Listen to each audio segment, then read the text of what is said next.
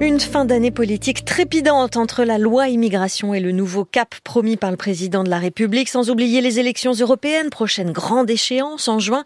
Les sujets ne manquent pas et nous en parlons ce matin avec le sénateur Reconquête des Bouches-du-Rhône. Bonjour Stéphane Ravier.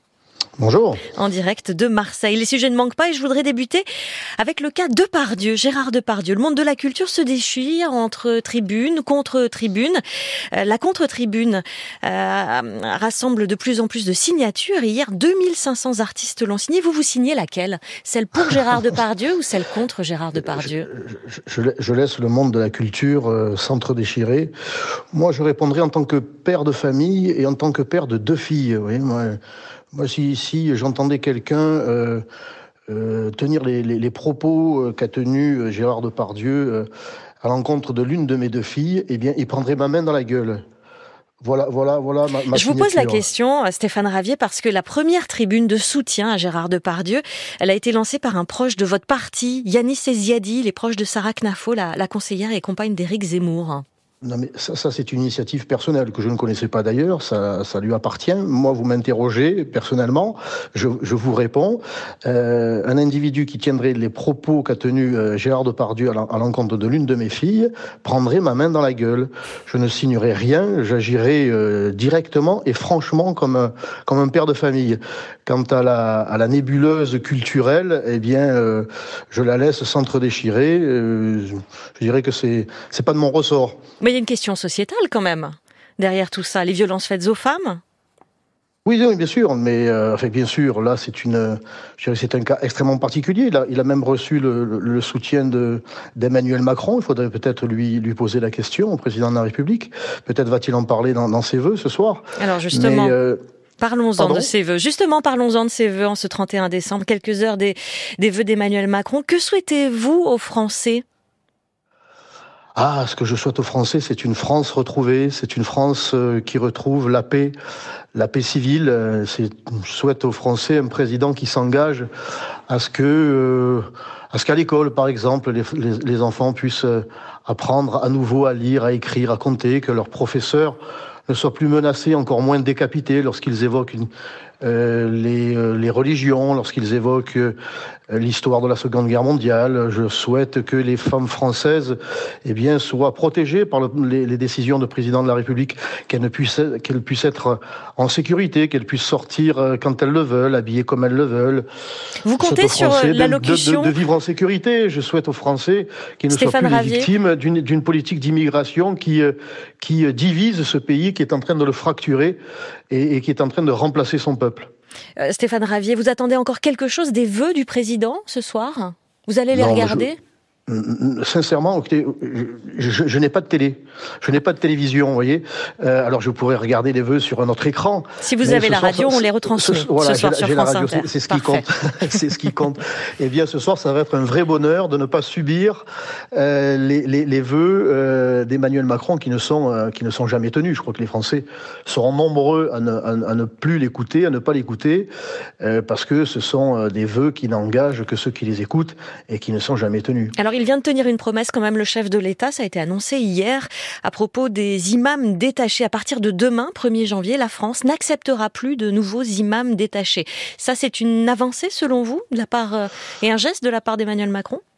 Oui, c'est un petit geste, c'est un tout petit geste, c'est à, à l'image de la loi euh, sur, euh, sur l'immigration.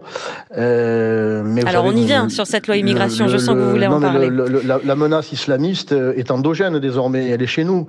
Alors, il, il, est certain que si nous accentuons, nous aggravons ce phénomène par l'acceptation d'imams venus de l'étranger, euh, ce n'est pas une bonne chose. Mais désormais, nous n'avons plus besoin de l'étranger pour que le phénomène islamiste euh, se développe dans notre pays. Donc c'est désormais là qu'il faut agir et agir fort. Vous l'évoquiez, cette loi immigration adoptée le, le, le 19 décembre, c'est le sujet qui a mobilisé ces dernières semaines. On rappelle ce qu'il y a dedans, euh, en bref, des quotas migratoires, des aides sociales sous conditions pour les étrangers, la déchéance de nationalité pour les condamnés pour homicide volontaire de personnes dépositaires de l'autorité publique, le droit du sol qui n'est plus automatique. Et pourtant, euh, votre chef de file, Éric Zemmour, il ne parle pas d'une victoire idéologique comme l'a fait Marine Le Pen. Qu'est-ce que vous en pensez, vous? Victoire idéologique ou pas? Alors quelle belle pièce de théâtre, quelle belle pièce de théâtre a, été jouée par des acteurs qui chacun chacun a rempli leur rôle, un Rassemblement national et la droite qui ont qui ont affirmé avoir remporté une grande victoire, euh, euh, la gauche qui a surjoué euh, en, étant scandalisé au possible, et puis Darmanin qui affirme avoir remporté la partie. Donc une fois que cette pièce sera vraiment terminée, eh bien les spectateurs, les Français constatent constateront qu'ils ont été, pardonnez-moi le terme, qu'ils ont été couillonnés, que les grands perdants ce sont eux, parce que les, les, comment dire, les, les petits pas qui ont été obtenus, présentés comme étant une grande victoire idéologique, euh, seront, je dirais, éliminés par le Conseil constitutionnel. Ça, c'est une, ça, c'est une, une, réalité à venir. Qui doit s'exprimer euh, début janvier, effectivement, sur ah plusieurs mesures. Tout, tout, sera, tout ça sera supprimé par le Conseil constitutionnel et restera euh, le retour de l'aide médicale d'État qui avait été supprimé par le Sénat et que j'avais soutenu, et puis la régularisation des clandestins à hauteur de 10 000 par an. Voilà pourquoi la droite et le Rassemblement national ont voté pour faire passer l'idée d'une victoire idéologique, euh, faisant, euh, enfin martelant que euh, ces élus de droite et, et, et, et, macronistes qui avaient voté pour ce texte, eh bien ne pourraient plus à, à l'avenir revenir en arrière. Mais c'est faire preuve de naïveté.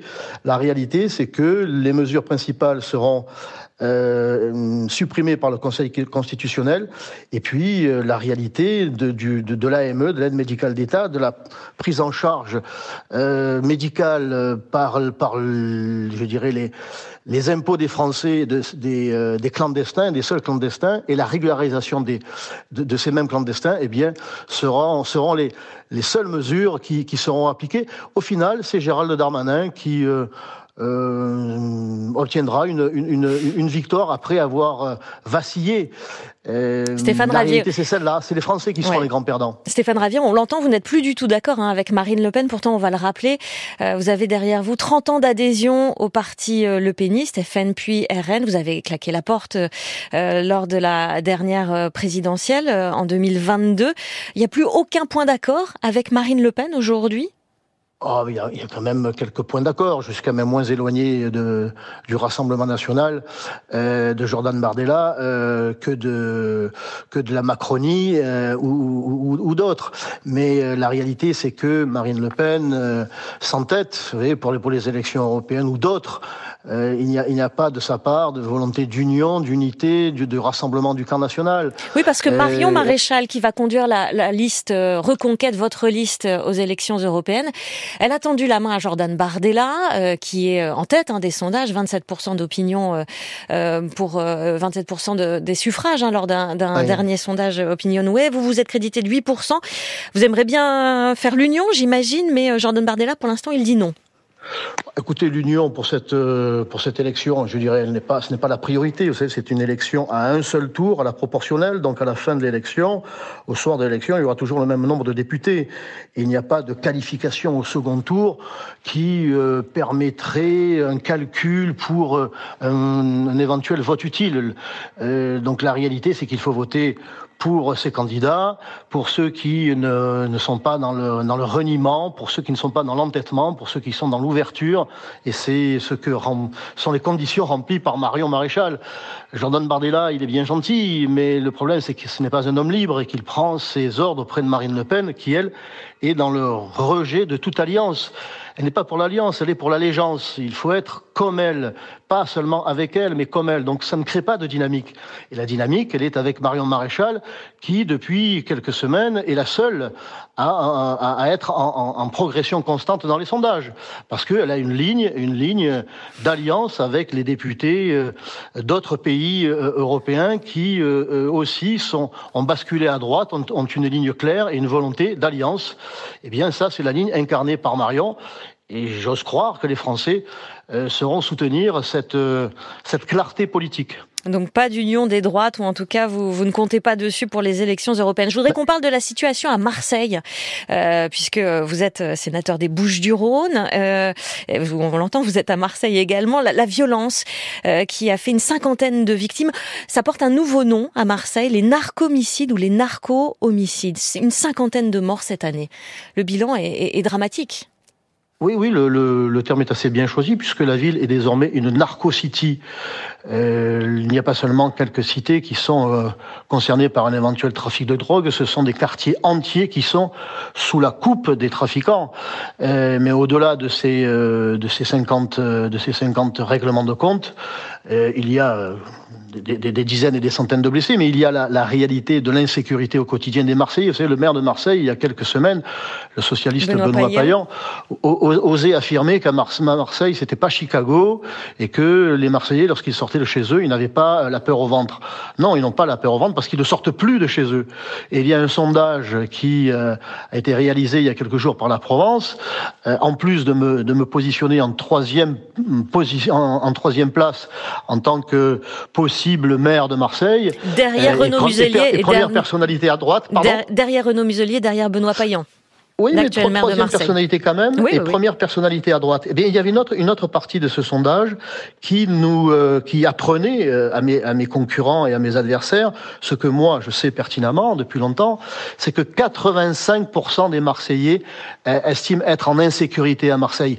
85%. Vous voyez à quel point le maire de Marseille est, est, coupé des réalités. Est-ce que c'est pas parce que des services publics ont disparu dans, dans ces quartiers qui sont devenus des ghettos? On n'a pas abandonné l'école? On n'a pas abandonné. Non, non, c'est l'inverse, madame. C'est l'inverse qui s'est passé.